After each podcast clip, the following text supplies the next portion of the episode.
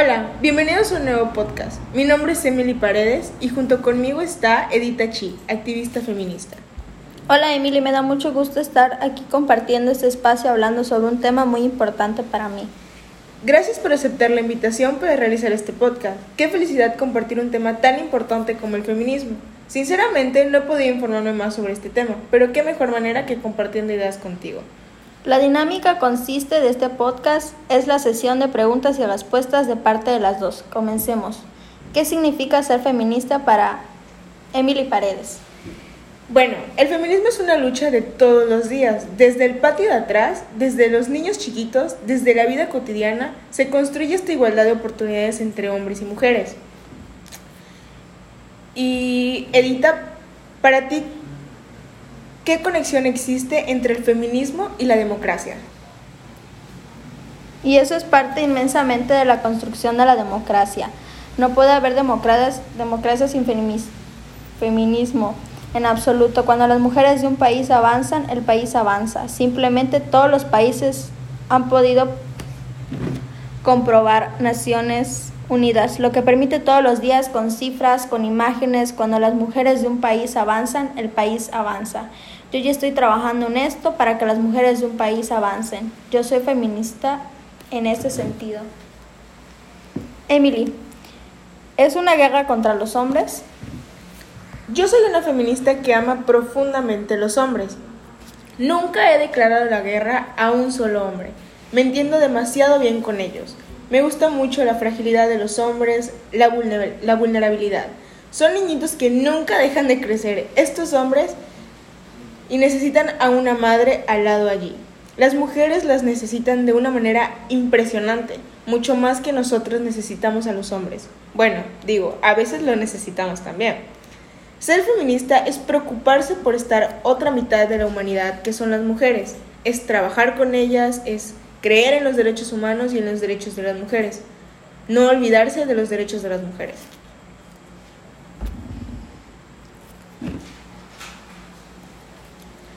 Eh, Edita, ¿por qué no les gusta tanto la palabra empoderarlas?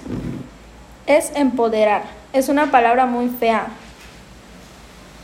Me molesta mucho utilizarla, pero es empoderar a las mujeres y es empoderar a las mujeres, es tratar de dejar salir este pequeño poder que tiene adentro y que ha sido tan reprimido por la cultura patriarcal. Creo que las mujeres son un sexto muy fuerte que no tiene nada que demostrar absolutamente a nadie y a nada. Creo que las mujeres tienen una manera de soportar la vida de una manera impresionante de reconstruirte después de dramas. Yo trabajo con muchas mujeres desplazadas, con mujeres que han sido golpeadas por la guerra, con mujeres viudas, con mujeres que tienen hijos secuestrados, de una valentía y una fuerza. A mí las mujeres que me hicieron quedarme en este país, y sí hay una luz en mi vida, son las mujeres. Emily, ¿qué les gustaría que percibieran los adolescentes? Yo creo inclusive que no hay suficiente trabajo con los hombres. Nadie se preocupa por la identidad masculina. Ya es un tema más de moda en otros países. Aquí la guerra no nos deja tiempo para trabajar todo eso. Lástima. Creo que hay que trabajar mucho con los hombres para transformar esta cultura machista. Con los adolescentes, con los jóvenes, hay que trabajar muchísimo. Es también una actitud de vida, es una manera de estar en la vida. Es tener una especie. Yo les diría a los muchachos que es como tener unas gafas que te hacen percibir más rápido que otra gente que no ha, tratado, no ha trabajado la teoría feminista, que te hace percibir las inquietudes. Edita, ¿el feminismo siempre ha estado presente en tu vida o recuerdas algún momento en el que fuiste plenamente consciente de lo que significaba ser feminista?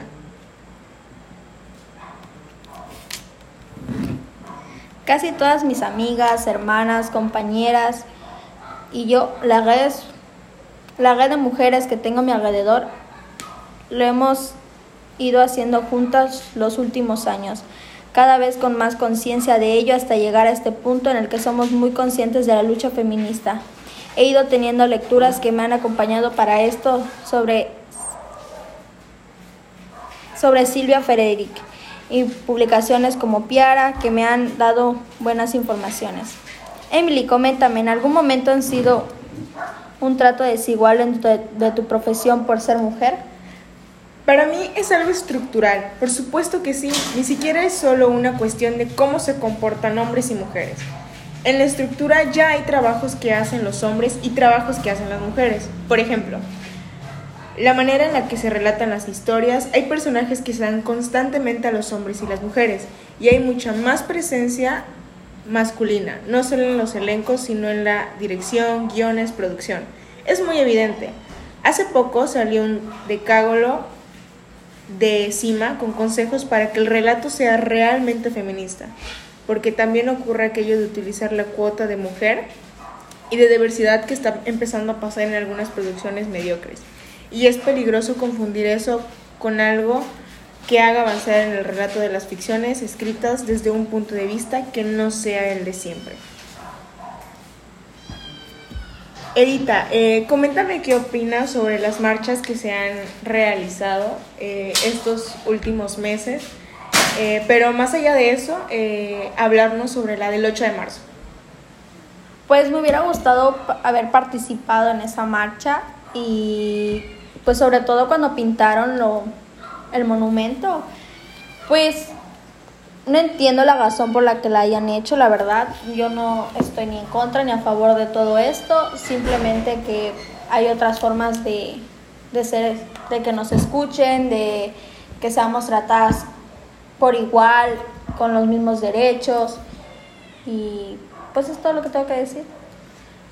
Yo respecto a las, a las marchas que se han realizado, estoy completamente a favor de todas las de todo lo que han estado realizando para llevar a cabo este tipo de, de marchas, puesto que el pintar los monumentos es una manera de, de dar a entender, de darse a escuchar, porque pacíficamente se ha demostrado muchísimas veces que no se logra absolutamente nada, que no llegamos a absolutamente nada. Entonces considero plenamente necesario el pintar paredes, eh, destrozar monumentos, que se destroce lo que se tenga que destrozar, pues una vida no regresa. Entonces, este, así como cuidan sus monumentos, deberían de cuidarnos a nosotras, deberían de darnos este no privilegios, porque eso no es lo que se está luchando, sino derechos, que se hagan validar nuestros derechos como mujeres, que últimamente no se han, no se han respetado, no se han dado, y eso ha pasado desde hace muchísimos años atrás. Y ahora las mujeres están muchísimo más este, enfrentadoras, puesto que ya están hartas de lo mismo, ya están hartas de, de lo mismo. Eh, pero cuéntanos, este, ¿por qué no estás ni a favor ni en contra de el pintar los monumentos? Mm, es que creo que ya han buscado demasiadas formas para poder ser escuchadas y me imagino que esa debió haber sido su forma. Yo la verdad no, no, me, no me gustó eso porque pues sé que no están siendo escuchadas y que es la única forma que buscaron, pero pues hay gente que le gusta la patria, que le gusta todo eso y pues fueron pintadas. Claro, este, conozco a muchas amigas que estuvieron ahí, muchas que apoyan todo eso y claro, yo lo, yo lo apoyo, yo no tengo ningún problema. Pero creo que en algún momento yo también haría y pintaría todo eso para ser escuchadas, este, golpearía, rasguñaría, este, haría que sangren, que se sienta que sientan los hombres lo que se siente, que nos violen, de que nos lastimen, de que nos humillen, de que nos sobajen y nos hagan creer que somos menores a ellos. Para mí el feminismo es algo muy importante, puesto que a pesar de que hay algunas personas que dicen, ellos no me representan, o ellas no son lo mismo que yo, o hay maneras, esto y lo otro, el feminismo va parejo, va en general a todas las mujeres, eh, ya sea que estés a favor, que estés en contra, si se logra, la ley Olimpia es para todas las mujeres, no solo para las que aceptaron o las que, y a las que no, pues no se les, no se les hace valer, es para absolutamente todas las mujeres. Entonces hay que ponernos a pensar un poquito más en eso y ser un poquito más empáticas entre nosotras las mujeres y los hombres también deberían de ser más empáticos junto a nosotras. Eh, es una marcha de nosotras, claramente, pero el apoyo nunca está de más. Que ellos nos apoyen nunca está de más. Entonces, este, para las mujeres que dicen, no, es que ellas no me representan, en algún momento te vamos a representar, que ojalá y no sea en algo pues tan tan malo, por así decirlo, en algo tan traumático en tu vida, pero te vamos a llegar a representar y lo vamos a hacer con los brazos abiertos porque nosotras tenemos empatía hacia todos los seres humanos que existan, o sea, no hay excepción. Nosotras no odiamos a los hombres, odiamos que no valoren, que no respeten, que no se pongan en nuestro lugar, que no sufran, porque date cuenta que si una mujer anda a las a las 2 de la mañana en la calle sola, corre muchísimo peligro y eso lo saben absolutamente todos. Pero claro, un hombre está caminando y puede caminar con tranquilidad. En cambio nosotras estamos volteando a los lados, estamos eh, muy precavidas en ese tipo de aspectos porque nos da miedo estar solas a altas horas de la noche. Entonces sí hay que hay que pensar un poquito en eso. No es de que, ay, a mí también me podría pasar. Sí te podría pasar, pero las el porcentaje es demasiado bajo. O sea, que violen a un hombre es demasiado bajo. O sea, el porcentaje de la mujer es impresionante. Eh, que ella salga a la calle y, sea secuestrada, sea violada o algo por el estilo. Eh, ¿Algo más que quieras agregar? Bueno, te voy a platicar una, una situación que me pasó hace un tiempo yo estaba fuera de mi casa y estaba platicando con mi amiga, ya eran como las once y media. Mis papás ni en cuenta y escuchamos que se paró una moto. Claro, en once y media creíamos que estaba repartiendo y pues de la nada mi, mi amiga se pone a llorar y le digo, ¿qué te pasa? Y me dice, este hombre este, está haciendo, se está masturbando enfrente de nosotras y le digo, no te creo, y me dice, de verdad, voltea. Y mi amiga está toda, toda nerviosa, llorando, ni siquiera se podía levantar. Y lo primero que hicimos fue gritar. Gritar para que seamos escuchadas, pero a once y media nadie nos va a hacer caso. Entonces yo agarré y le dije, ¿sabes qué? Vamos a entrar a mi casa, que estamos, estamos más cerca de la mía. Y entramos y ya salió mi hermano, este... Pero pues es terrible. ¿Por qué? Porque hay muchas mujeres que no reaccionan así como yo reaccioné de decir vamos a entrar, vamos a gritar. Mi amiga se quedó sin palabras, sin poder hacer nada y es difícil. Hay muchas mujeres que les pasa eso y creo que pues por eso quieren alzar la voz para poder... Es que a eso me refiero, o sea, ¿cuándo vas a ver tú a una mujer hacer ese tipo de cosas en la calle? Nunca. Es es muy inútil que digan, ay, a los hombres también. No, o sea, ¿cuándo vas a ver una mujer así? O que una mujer, este, te grite, te diga cosas muy obscenas, que sí ha pasado, no digo que no pasa, sí ha pasado, pero no es tanto como a la mujer, o sea, a la mujer hasta las llegan a tocar, o sea, llegan a, a, a tocarle las partes del cuerpo y es como que te quedas en shock y no sabes qué hacer y ni qué decir no sabes si decirle algo porque tampoco sabes cómo va a reaccionar ese, ese hombre o algo por el estilo. O sea, eso se pide más seguridad para nosotras, más para todas las mujeres. Ya lo dije, es en general, no es para unas sí, para otras no, no. Se pide seguridad para las demás, que cuando se les solicite ellos estén ahí porque nunca están ahí. Siempre están, los, policías siempre están en, en todas las cosas menos en, en, cuando nosotros hacemos un llamado o cuando simplemente nosotros decimos, es que esta persona me tocó, esta persona me tomó fotos, esto, hizo esto, hizo lo otro. Y simplemente dicen, ay, es que, pues, los justifican o al día siguiente ya salieron, o sea, queremos eh, que nuestros derechos como ciudadanas se haga valer muchísimo, que se haga valer demasiado que tengan la sanción necesaria, que, por ejemplo, la ley Olimpia cuando salió aquí en Mérida fue algo impresionante todos nos quedamos como de que wow, se logró, wow, lo lograron. Este, fue impresionante porque pues no pensamos que se llegara a implementar aquí y lo lograron.